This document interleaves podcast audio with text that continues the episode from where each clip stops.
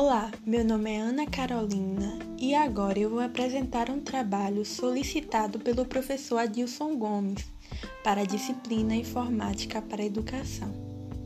O tema deste trabalho é Contribuições de Paulo Freire para a Educação. Quando a educação não é libertadora, o sonho do oprimido é ser um opressor.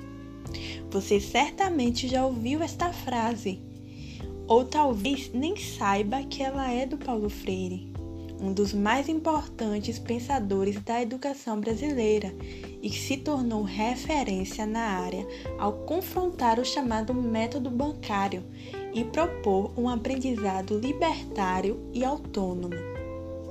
Sua teoria tem um forte aspecto político. Ele acreditava que aprender é um ato revolucionário pois permite ao indivíduo tomar consciência de sua condição histórica e, assim, transformar a sua própria trajetória. O educador é reconhecido internacionalmente por ter criado um método de alfabetização de adultos. Na década de 60, ele alfabetizou 300 trabalhadores rurais em 45 dias, no Rio Grande do Norte ao usar uma estratégia de inserir no ensino médio a realidade vocabular dos alunos. A técnica substituiu o método vigente que trazia palavras aleatórias e descontextualizadas. Mas, embora tenha se consagrado por este episódio na educação de adultos, a sua influência se dá no ensino de todas as faixas etárias. Ele foi um importante nome no movimento e ficou conhecido como pedagogia crítica e se tornou patrono da educação brasileira. Mas quem foi Paulo Freire?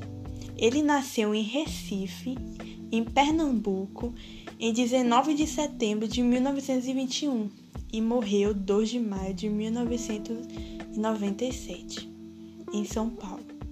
Apesar de ser de uma família de classe média, ele enfrentou a pobreza e a fome durante sua infância.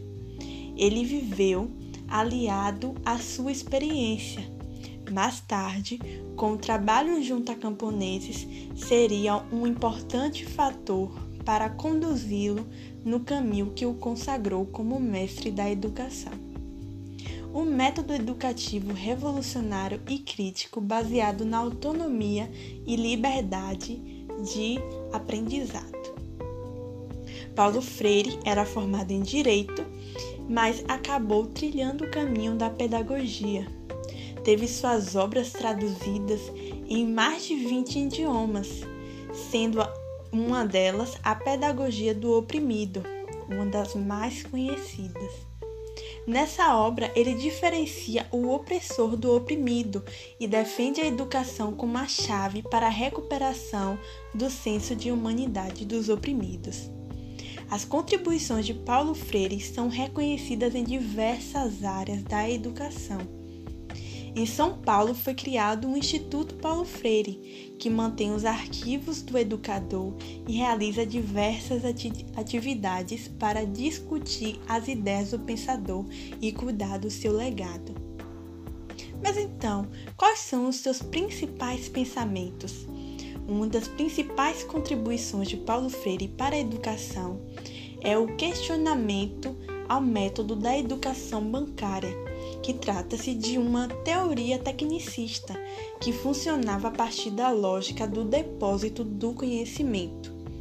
A educação bancária parte do princípio de que o aluno é um ser passivo e que depende 100% do professor para construir a sua jornada de aprendizado.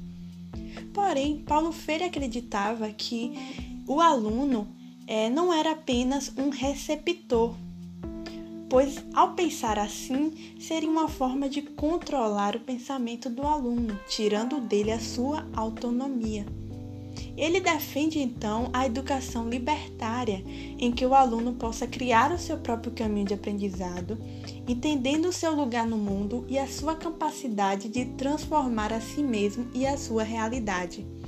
Nesse sentido, a alfabetização não é um simples ensino técnico de letras ou palavras. Ele é um importante instrumento para que o sujeito leia o mundo de forma mais crítica. Paulo Freire acreditava na educação emancipadora e na missão da escola de formar cidadãos críticos e pensantes.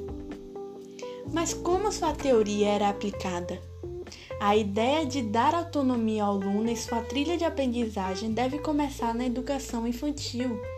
É comum enxergar a criança como um recipiente vazio que precisa ser preenchido com uma série de ensinamentos e regras. Mas a verdade é que o aluno tem uma bagagem e que só dele e que é importantíssimo para o seu processo de aprendizado. É nesta fase também que ocorre a alfabetização a optar por métodos que levam em consideração a realidade das crianças em vez de métodos tecnicistas e alienantes. A escola segue a linha de pensamento de Paulo Freire, que permite ao aluno mais autonomia e consciência de si mesmo no processo de aprendizado. Isso pode ser feito a partir de planos de aula que considerem os saberes da comunidade em questão e os conhecimentos prévios das crianças, que podem ser avaliadas junto à família. Nesse contexto, o diálogo é uma ferramenta primordial na pedagogia de Paulo Freire. Ele considera o diálogo como um dos mais importantes.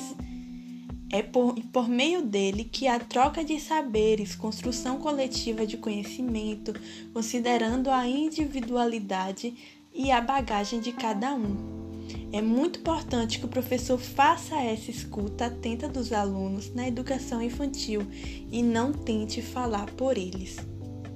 Bom, nessa perspectiva de considerar a realidade da criança no processo de aprendizagem, ganha força também o conceito de brincar. A brincadeira é um dos principais espaços para a criança se reconhecer, enxergar o outro, se expressar e se desenvolver em diversos aspectos. Além disso, a escola deve estar atenta para não privar as crianças da possibilidade do conhecimento de diversas realidades. Segundo Paulo Freire, o ato de conhecer é tão vital como comer e dormir. Ele afirma que não se pode comer ou dormir pelo outro, da mesma forma que o processo de conhecimento deve ser experimentado por cada um aluno individualmente, de forma livre e ampla. E por isso a escola infantil precisa, de fato, é, reconhecer o espaço em que a criança tenha liberdade para experimentar, arriscar, perguntar, criticar. Os educadores devem estar atentos para estimular a curiosidade da criança e comemorar quando ela tiver a sua própria iniciativa. Começarem seus questionários e tantas outras coisas. Bom, finalizamos aqui. Espero que vocês tenham compreendido a visão de Paulo Freire sobre o que é a educação.